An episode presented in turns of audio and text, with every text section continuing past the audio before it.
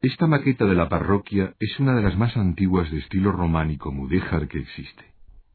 De hecho, se trata de la obra cumbre del mudéjar leonés. Construida a finales del siglo XII, esta obra de ladrillo destaca por su graciosa torre campanario, con tres pisos de ventanas. En 1948, la torre se derrumbó causando un gran estrépito. Se tardaron doce años en reconstruirla. Este templo forma parte del Camino de Santiago y se alza frente a las ruinas del antiguo monasterio de San Benito de Sahagún. Por si no conoce la historia del Camino de Santiago, que sí hoy tan vigente como en aquellos días, permítanos un breve resumen. En el año 813 tiene lugar el descubrimiento de los restos del apóstol Santiago en el lugar de Solovio, que corresponde a la Compostela actual.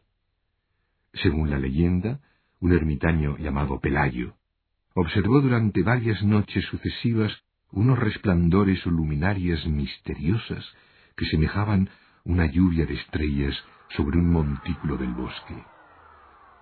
En este montículo se encontraría un edículo de piedra en el que reposaban tres cuerpos, identificados como el de Santiago el Mayor y sus discípulos Teodoro y Atanasio.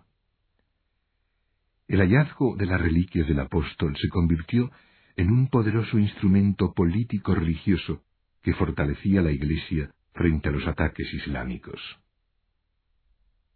Fueron los diferentes reyes los principales interesados en promover la peregrinación a Santiago como nexo entre los reinos cristianos frente al Islam y como nexo con Europa. Los reyes se preocuparon de traer monjes y fundar monasterios y hospitales para proteger el camino.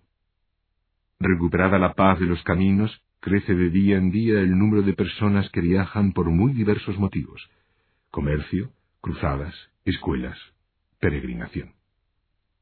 El camino quedó definido a partir del siglo XI, recurriendo básicamente a las numerosas vías romanas que unían diferentes puntos de la península. Pero ante el impresionante flujo humano, había que dotar al camino de la infraestructura necesaria para la atención de los peregrinos, y se fundaron hospederías, se crearon hospitales y cementerios, se levantaron puentes, se construyeron iglesias, se instalaron monasterios y abadías, y lo más importante, se fundaron infinidad de núcleos de población en torno a la ruta. La iglesia de San Tirso, ante cuya réplica nos encontramos, fue uno de esos templos.